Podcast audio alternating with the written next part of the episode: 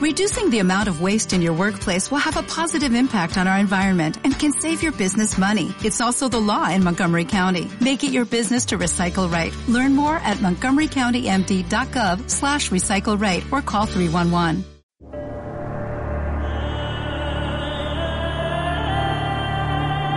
Restos de una ciudad perdida, enterrados en la arena. Encontrar algo en este ambiente es como encontrar una aguja en un pajar.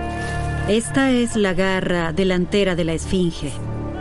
Lo sorprendente es su tamaño. Estatuas gigantes y las ruinas de un palacio de un faraón. Pero esto no es el desierto de Egipto. Es California. Eran los escenarios más grandes jamás construidos. Al drenar Hollywood, Esto es parte de su historia. nada es lo que parece. Esto está en muy buen estado. No existe nada similar en el mundo. Era hermoso. ¿Podríamos recuperarlo? Secreto en los océanos. Hollywood.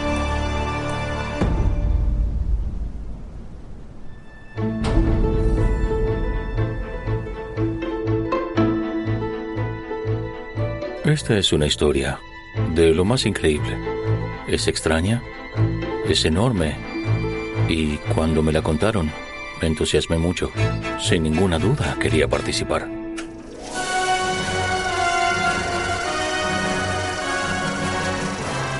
Adoro las películas viejas de Hollywood. Como fotógrafo, siempre amé el blanco y negro. Es muy expresivo. Pero nunca pensé que terminaría participando en la búsqueda de un plató. La película era Los Diez Mandamientos de Cecil B. DeMille. Una película muda clásica que se hizo en 1923. Todo en esa película era gigante. El presupuesto era increíble. El plató para el plano maestro del éxodo de los niños de Israel era enorme. Nunca antes se había hecho algo parecido. Pero luego, según una leyenda local, DeMille hizo explotar el plató luego de filmar, y todo rastro desapareció misteriosamente. Hasta que una noche de 1982, dos estudiantes de cine encontraron una pista intrigante.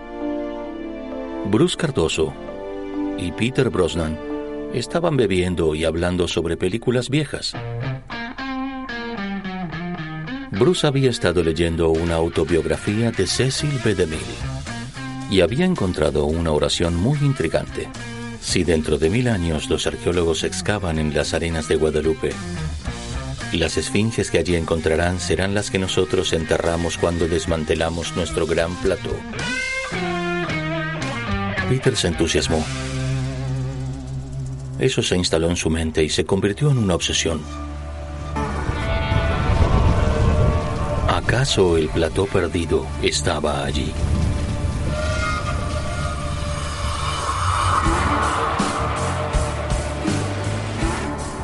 Entusiasmados por la idea de encontrar el plató, Peter y Bruce se dirigieron a las dunas de Guadalupe, que están a 260 kilómetros al noroeste de Hollywood, en la costa central de California. Se habrán decepcionado porque hay dunas a lo largo de 30 kilómetros en la costa. Encontrar algo que se pareciera a un plató de cine en ese ambiente sería como buscar una aguja en un pajar.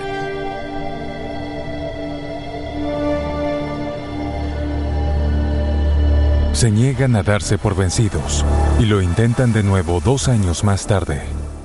Y entonces me involucré. Peter y Bruce me invitaron a ser el fotógrafo oficial. Y en febrero de 1985 regresamos a ese lugar. Yo estaba muy entusiasmado. Iba a ser un proyecto muy interesante. Peter contactó a un ranchero local que nos dijo que solía trasladar ganado por las dunas de vez en cuando y que los vientos que vienen del océano son implacables. También nos dijo que todas las dunas se mueven, excepto una, la más grande. Porque la más grande está llena de objetos. Había algo enterrado en la arena allí. ¿Pero era el plató de Demil o era otra cosa? Así que caminamos hasta la cima de la más grande. No podía creer lo que veía. Frente a nosotros había un campo lleno de restos de cerámica, masa blanca y anaranjada, trozos grandes de madera, rollos de alambre de acero oxidado, tapas de botellas, trozos de cristalería, y se extendía por kilómetros. No tenía fin. Yo tenía la piel de gallina. El tamaño, la escala, era enorme. Era el plató más grande, de la película más grande, del cineasta más grande. Era Hollywood y su historia. Pero ¿cuánto quedaba del plató?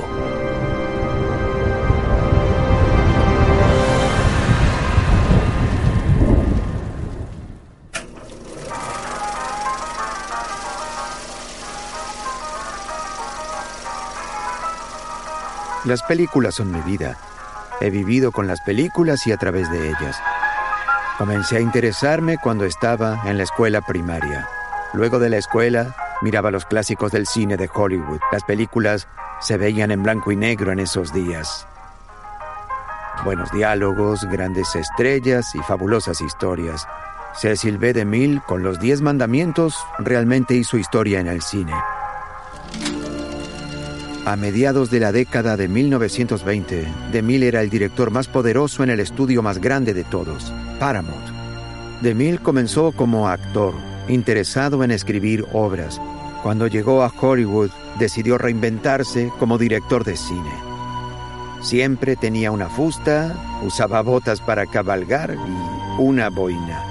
Y daba órdenes enojado.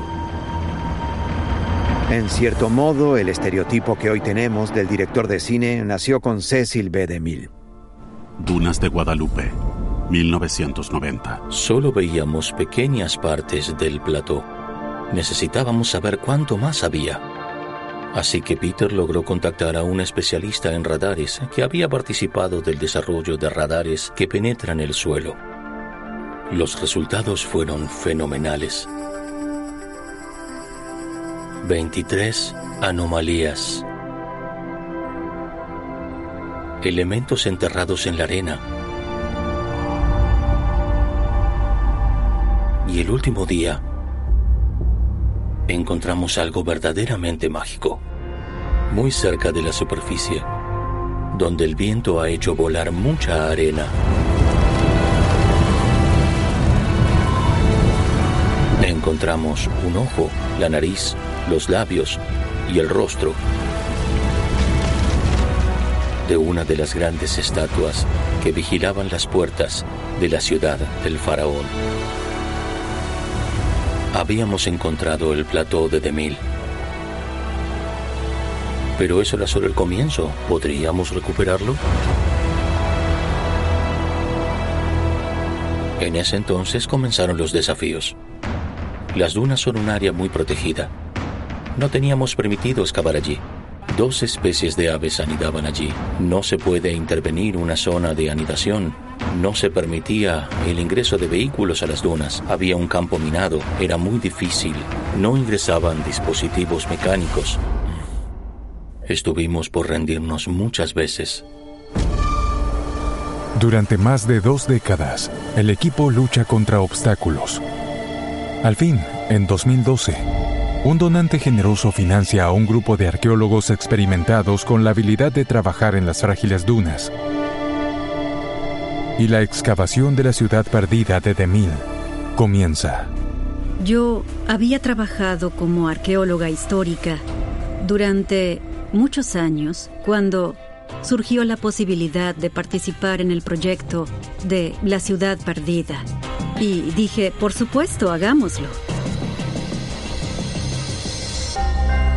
El objetivo principal era ubicar una de las esfinges y preservarla como un legado de Hollywood. Cuando comenzamos, encontramos piezas diminutas, como si todo hubiese explotado. DeMille tenía muy en claro que no quería dejar esos platós por ahí para que otros cineastas los usaran en películas de bajo costo. Supuestamente, le pagó a alguien para que hiciera volar todo por los aires y así quedó perdido en el tiempo. Solo encontrábamos piezas pequeñas. La pregunta era, ¿podríamos encontrar alguna parte intacta del plató de Demi?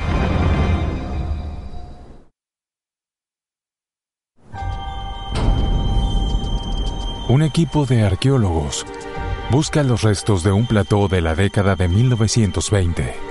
Dunas de Guadalupe, 2012. Ahí está el plató de Cecil B. DeMille para la película Los Diez Mandamientos. Cerca del final de la primera temporada, hicimos una serie de descubrimientos fascinantes. Varios elementos faciales de una esfinge.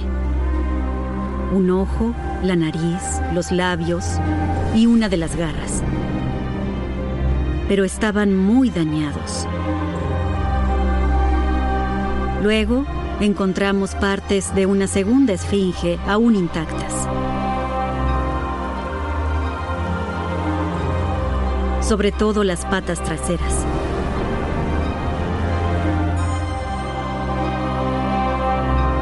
Un gran descubrimiento fue este contenedor de maquillaje que comprueba que se maquillaban con pigmentos. Se cerraba de esta forma y se abría así. Parece que aún hay restos de algo grasoso en el interior. Esto es un contenedor de cinta Eastman Kodak. Y las letras EAS nos indican que es un contenedor de 1923.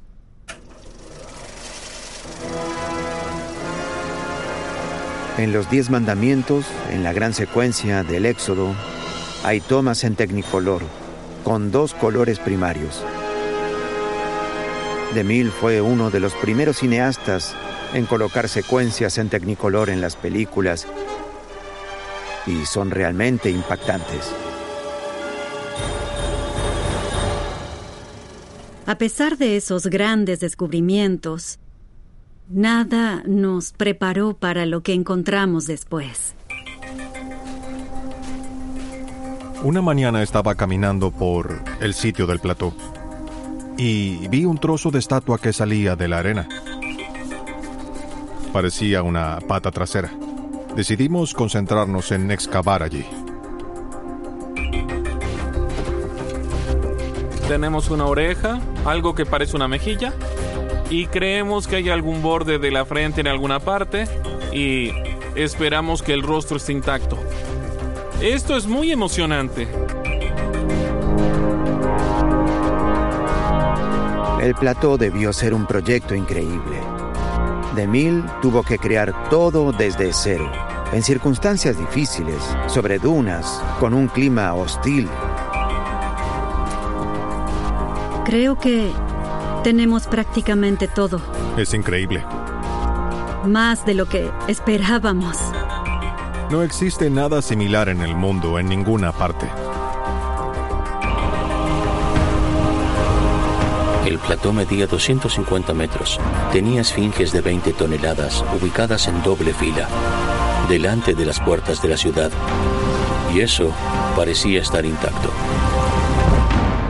El siguiente desafío fue decidir cómo quitarlo y preservarlo. El plató de Demil estaba hecho de yeso y tenía un armazón de madera. Apenas lo exponíamos al aire, la química comenzaba a cambiar y comenzaba a desmoronarse, a caerse a pedazos. Nunca imaginé que excavaría estatuas egipcias en las dunas del sur de California. Soy artista restauradora en Hollywood. Trabajo en construcciones históricas y platós hace 20 años. Me contactaron para participar del proyecto por mi experiencia con la restauración de yeso.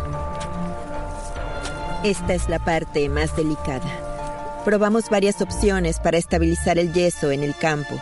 Usamos B72, resina acrílica, utilizamos pinceles y gasas, pero nada funcionaba bien. El yeso es muy suave. Esto es para contenerlo. Puedes dañarlo solo con un pincel o con la mano. Y la gasa no mantenía la pieza unida. Así que improvisamos.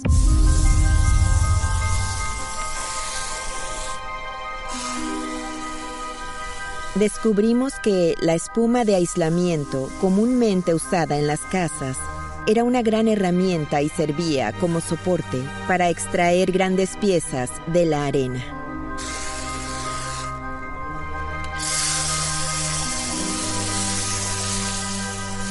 Luego de trabajar durante los últimos años con solo pequeños trozos esparcidos, ver la pieza completa es increíble.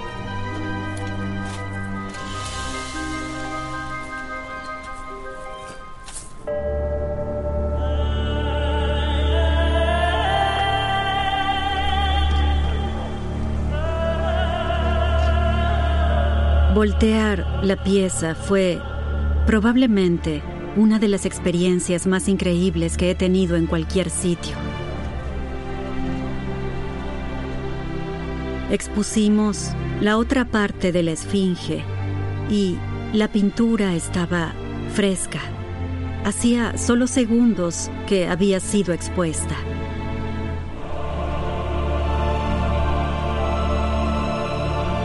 Fue increíble. Fue hermoso.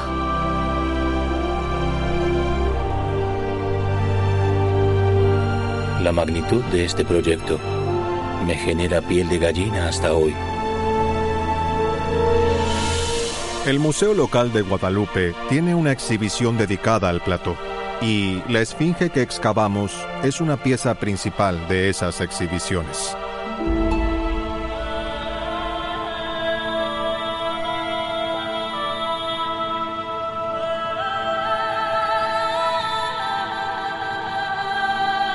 Pero aún teníamos un gran interrogante.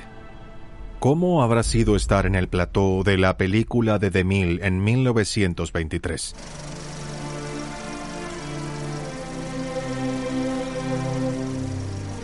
El tamaño de la producción de los Diez Mandamientos fue colosal. 500 carpinteros, 500 pintores, 400 decoradores, 1200 electricistas y jardineros, El escenario en sí medía más de 30 metros de alto. Se utilizaron muchísimos materiales. Más de 150.000 metros de madera, 11.300 kilos de clavos, 120 kilómetros de cables, 300 toneladas de yeso. Había 500 toneladas de esculturas elaboradas. Más de 20 esfinges, Había cuatro estatuas enormes del faraón Ramsés. Cada una medía 11 metros de alto y pesaba 39 toneladas.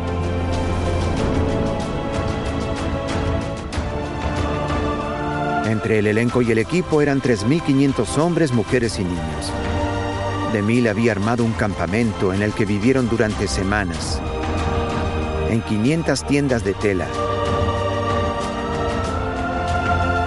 Un solo almuerzo significaba 7.500 emparedados, 2.500 manzanas y naranjas y 1.800 litros de café.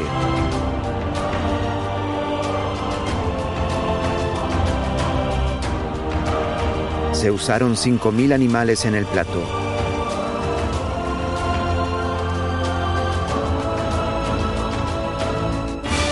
La revista Photoplay lo llamó el espectáculo de cine más grande de la historia.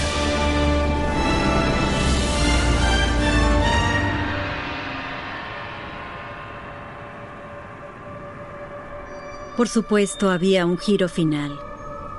¿Qué fue lo que hizo de Mil con el plató cuando terminó? La historia local decía que lo había hecho explotar, pero la evidencia no lo corroboraba. Al caminar por el sitio, encontramos trozos de alambre como este. Sabíamos que era un área muy ventosa. ¿Era una pista? Ahora aquí arriba podemos ver que el viento es tan fuerte que al soplar podría derribar prácticamente cualquier cosa. Y eh, deben haber hecho falta cables industriales como este para estabilizar a las grandes estatuas y hacer que se queden en su lugar. Lo único que debía hacer el equipo de filmación para destruir el plató era cortar los cables.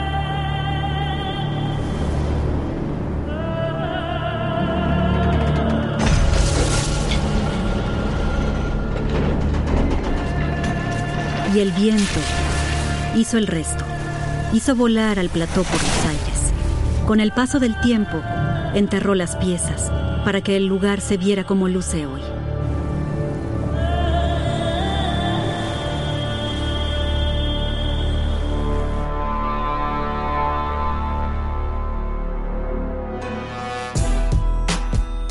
Los Diez Mandamientos es un gran éxito y se convierte en la película con más recaudación de Paramount de los siguientes 25 años. Comenzaba una nueva era, los éxitos de taquilla, y en toda la década de 1920, Hollywood prosperó.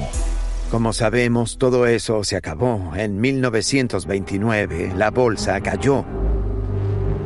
El país pasó de los felices años 20 a la Gran Depresión. Para 1933, la mitad de los grandes de Hollywood estaba en bancarrota y la mayoría del resto estaba a punto de quebrar. Todos estaban aterrados. ¿Sobreviviría Hollywood? ¿Sobrevivirían las películas?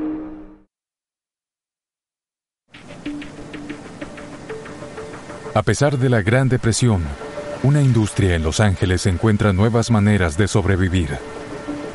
En la tierra y en el agua. Hay más de mil pecios cerca de la costa de California.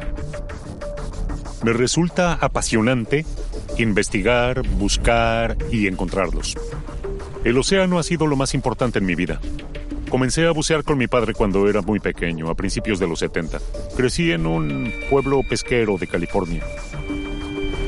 Quería visitar los pecios más profundos, así que tuve que reforzar mis conocimientos técnicos. Durante ese entrenamiento me topé con algo verdaderamente increíble.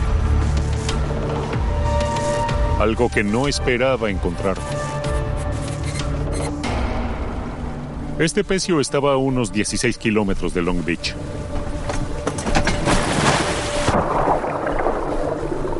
Yacía a unos 40 metros, bastante profundo. Estaba oscuro y no se veía nada por un largo tiempo. Y luego, de la nada, apareció una silueta enorme. En ese momento sentí mucha adrenalina. Pensé, vaya, esto es enorme. Era más grande que cualquier otra cosa que haya encontrado.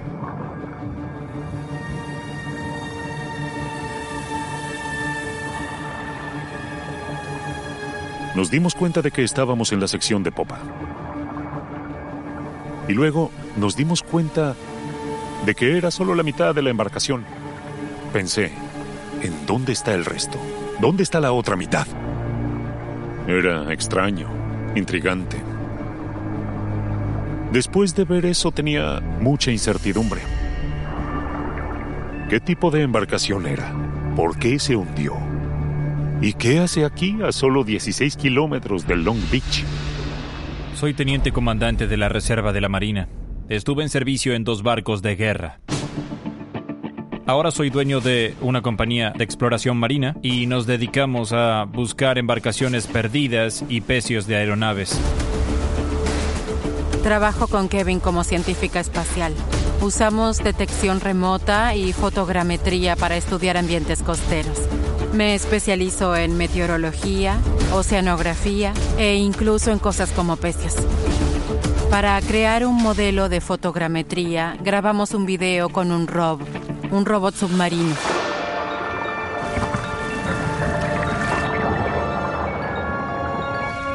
Lo que hacemos es extraer miles de fotografías y las unimos para crear un modelo 3D. Así podemos ver cosas que quizá no podríamos ver al sumergirnos en el agua. La pregunta es, ¿qué nos mostrará?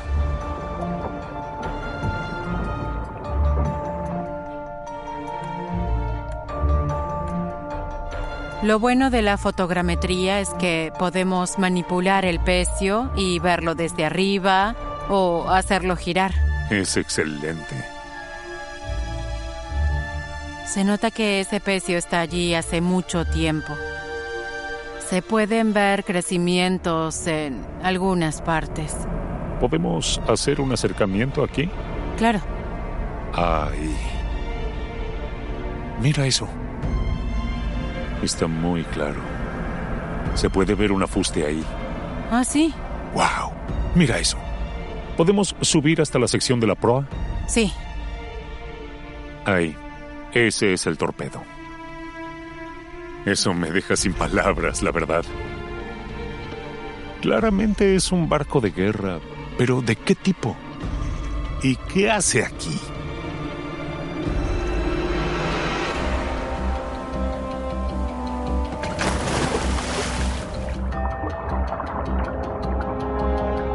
Cuando volví a sumergirme, exploramos más.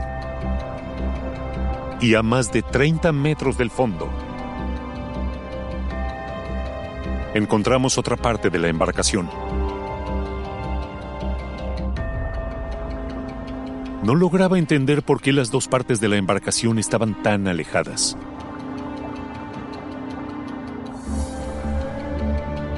Luego encontramos algo que nunca esperamos ver en una embarcación como esa. Trozos de madera añadidos a la superestructura. ¿Madera en un barco de guerra? Si son de metal, no tiene por qué tener madera. ¿Qué hacía eso ahí?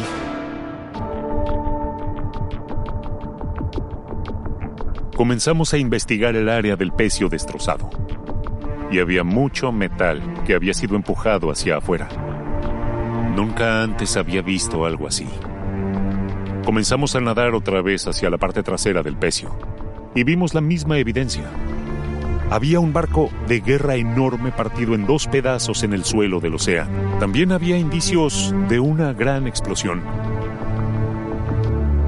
Pero ningún barco destructor se había hundido cerca de la costa de California ni en la Primera Guerra Mundial ni en la Segunda Guerra. ¿Qué había causado eso? Aquí podemos ver la separación. Um, veámosla desde un buen ángulo. Se ve claramente que el metal fue empujado hacia afuera, no hacia adentro. Si un torpedo le hubiera dado, el metal se habría hundido. Así que el barco no fue víctima del ataque de un submarino enemigo. No tenía sentido.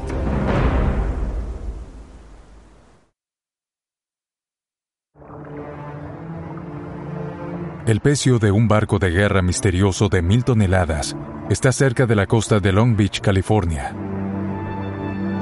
Pero ¿cómo y por qué se hundió? Debía informarme un poco más. Mientras investigaba, al fin encontré algo que respondía a mis preguntas. Un artículo en Los Angeles Times de febrero de 1933. Se refería a un barco de guerra que habían encontrado cerca de la costa de Long Beach. Era de la Armada de los Estados Unidos, el USS Moody, un destructor Clemson, cazador de submarinos, construido en Squantum, Massachusetts en 1919. La descripción coincidía exactamente con la nave que yo estaba explorando, pero nunca había participado de la guerra. ¿Qué había sucedido? De hecho, MGM Studios compró la embarcación por 35 mil dólares para una película de la Primera Guerra Mundial, Hell Below. La embarcación que habíamos estado explorando todo este tiempo era un plató de Hollywood. Hell Below es una película de MGM de 1933, de alto presupuesto y de grandes estrellas. Robert Montgomery, Robert Young, es una tragedia en la Primera Guerra Mundial, pero también tiene algo de comedia con Jimmy Durante y escenas románticas.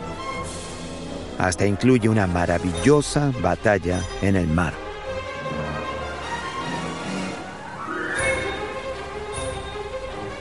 La madera que había encontrado en el pecio comenzaba a tener sentido. Sabía que no era una parte original de una embarcación. Resulta que era solo escenografía.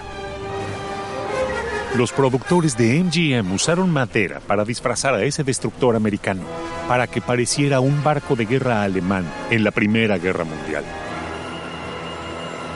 Y luego lo hicieron volar por los aires y lo hundieron en cámara.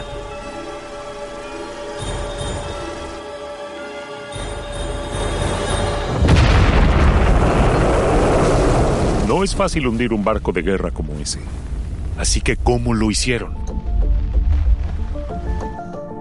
Si tomamos este modelo de fotogrametría y hacemos una referencia cruzada con los planos del barco destructor,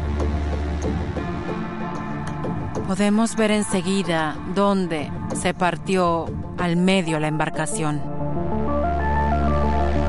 Se partió justo ahí, entre esas dos calderas, tres y cuatro. Lo que el modelo deja en claro es que los explosivos se colocaron en las calderas.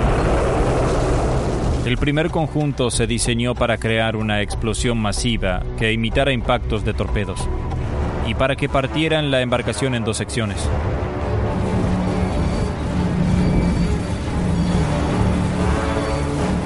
Los ingenieros colocaron un segundo conjunto de explosivos en cada sección para destruir los mamparos que se llenaran con agua de mar. Al final el Moody se hundió y permitió a los cineastas filmar un barco mientras se hundía de verdad. Fue ingenioso, fue una escena espectacular. Resulta que el USS Moody no fue la única embarcación que Hollywood usó para hacer películas en los años 20 y 30. A unos 40 kilómetros al oeste están los pecios de al menos otras nueve embarcaciones que los estudios usaron para hacer otras películas. De hecho, se usaron tantas embarcaciones como escenarios que los actores comenzaron a llamarla la Marina de Hollywood. Por supuesto, con la caída de la bolsa en 1929, los grandes de Hollywood tuvieron que reorganizarse por completo para sobrevivir. Comprar una embarcación vieja y hundirla valía la pena. Le sacaban el máximo provecho a su dinero y creaban escenas espectaculares para impresionar a la audiencia. Esta secuencia le costó 35 mil dólares a MGM, pero es otro ejemplo de cómo MGM manejó la crisis durante la Gran Depresión. Las apuestas creativas como esas hicieron que las audiencias fueran en masa a los cines, a pesar de la depresión económica. Las apuestas eran el sustento de los magnates de las películas de Hollywood. Donde haya mucho dinero, siempre habrá personas que querrán separarte de ese dinero. Corredores de apuestas, estafadores, gángsteres, todos fueron a Hollywood como abejas a la miel. Sabían que allí había mucho dinero y no podían esperar.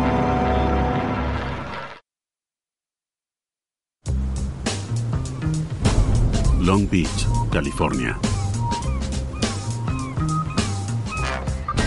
En la década de 1920, Hollywood no era solo el centro del entretenimiento del mundo, también era la capital del crimen de California.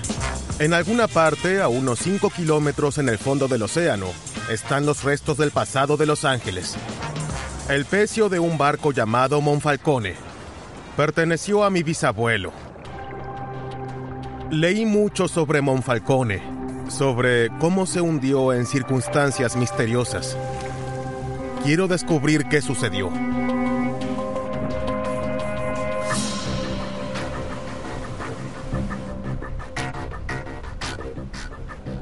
Este es mi bisabuelo Jack Drania. Nació en Corleone, Sicilia, y vino a Los Ángeles en 1915. Fue el jefe de la mafia en Los Ángeles durante casi un cuarto de siglo. Hacía negocios con Al Capone, Benjamin Baxi Siegel y tuvo un pequeño desacuerdo con Mickey Cohen. En 1928, él y varios inversores compraron una vieja barcaza pesquera que convirtieron en un casino flotante. Pero menos de dos años después, el Monfalcone se hundió debido a un incendio misterioso.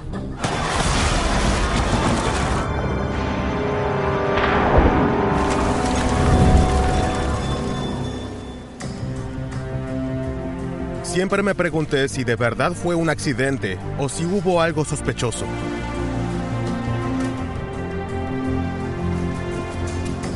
Pecios, ciudades hundidas, trenes hundidos, aviones hundidos. Si se hundió, yo probablemente lo haya ido a ver. Ahora quiero saber qué le sucedió a la embarcación del bisabuelo de J. Michael. Pero los pecios no comparten sus secretos fácilmente, y el Monfalcone no es la excepción.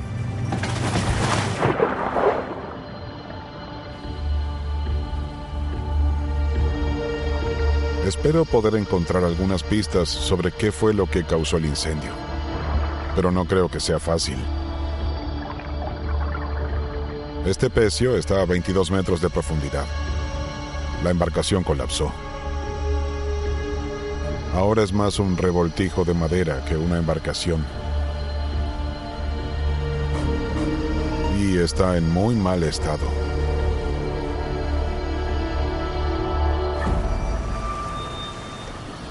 Para intentar descifrar qué le sucedió al Monfalcone, debemos conocerlo un poco mejor. Es difícil verlo bajo el agua, pero es más fácil si podemos hacer un modelo 3D. Oh, vaya.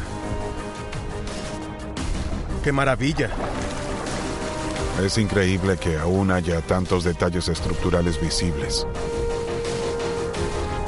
Al principio no era una barcaza para nada, sino algo mucho más impresionante. El Monfalcone era una embarcación hermosa. Se construyó en Orange, Texas en 1919. Era un bergantín con goletas y tenía trinquetes y velas cuadradas. Increíble. Tuvo bastantes problemas.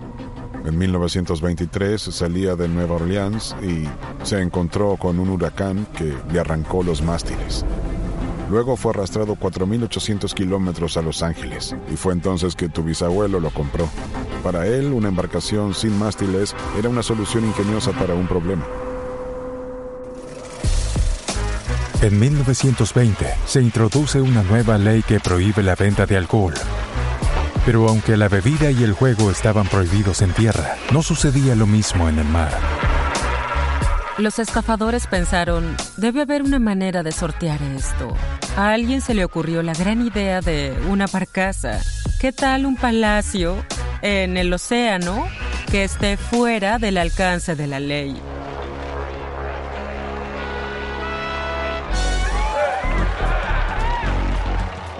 Era una idea brillante.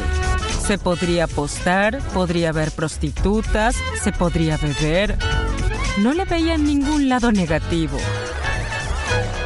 El Monfalcone fue una de esas embarcaciones y fue como una ciudad del pecado flotante.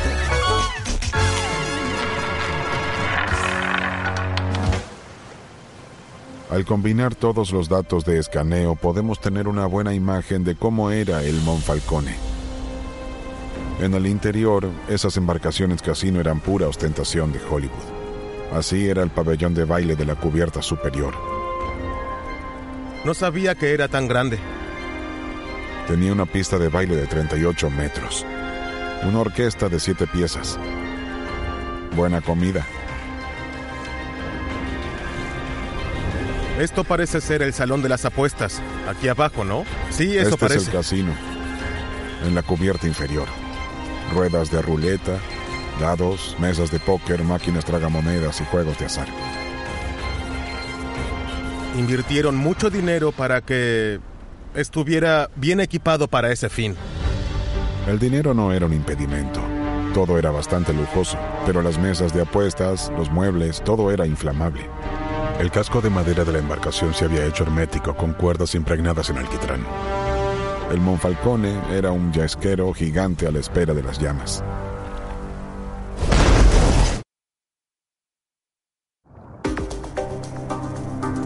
Los buzos intentan establecer la causa del incendio que hundió una embarcación de apuestas de la era de la ley seca, que está destruida a 16 kilómetros de la costa de California. ¿Cómo les fue? Creo que vi una foto de tu bisabuela ahí. Qué mal chiste. Aún se pueden ver todas las tablas. Parece un depósito. ¿Vieron partes dañadas por el fuego? Algo pudimos ver, pero no mucho. No hay nada que nos diga cuál fue la causa del incendio o del hundimiento. Creo que estoy lo más cerca que podría estar del Monfalcone, pero aún no me siento lo suficientemente cerca de resolver el misterio de por qué se hundió.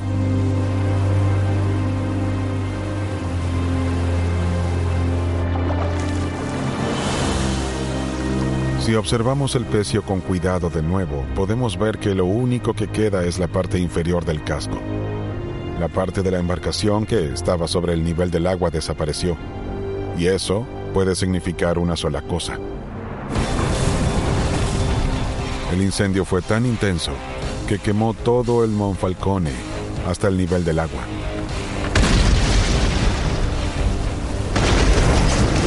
Las maderas de la embarcación quedaron reducidas a carbón y el océano se las llevó.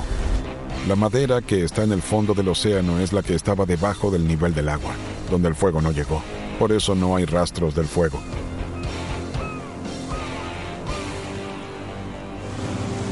Logré reunir muchos datos, pero aún no sé cómo comenzó el incendio.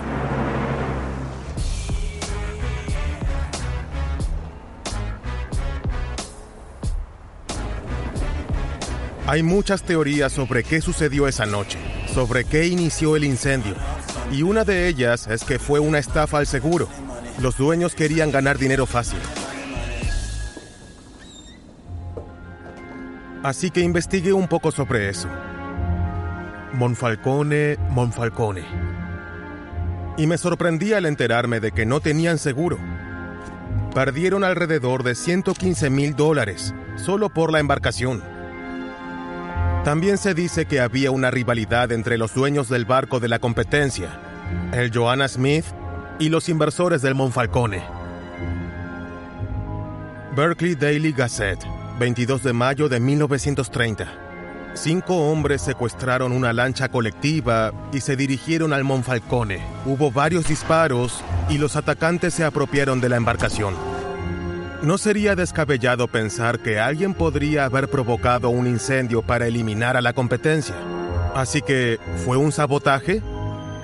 Los sobrevivientes y los testigos oculares piensan que fue un simple accidente. Un generador con una pérdida, falta de mantenimiento, incluso la tripulación pensaba que la embarcación era un peligro en potencia. Los informes dicen que el incendio se inició en la cubierta. Dentro de la sala de motores, había una tubería con una pérdida. Una chispa del generador prendió fuego unos tanques de gasolina destapados y en solo segundos todo había acabado.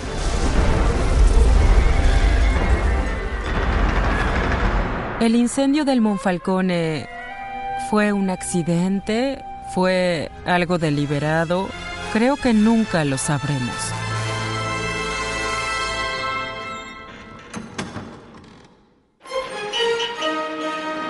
La ola de crímenes de los años de la ley seca genera una era completamente nueva para Hollywood. Las películas de crímenes e historias violentas arrasan, y los gángsteres y las mujeres fatales son las nuevas estrellas. Durante estas primeras décadas tumultuosas de Hollywood, el éxito de los años 20, la llegada de la Gran Depresión, Hollywood continuamente tuvo que reinventarse. Tuvo que pensar en nuevas ideas y nuevos géneros, entre ellos la épica bíblica, el cine negro, las películas de gángsteres y por supuesto las de guerra. A diferencia de muchas otras industrias en la Gran Depresión, Hollywood pudo sobrevivir y seguir entreteniendo al mundo hasta la segunda mitad del siglo XX y más.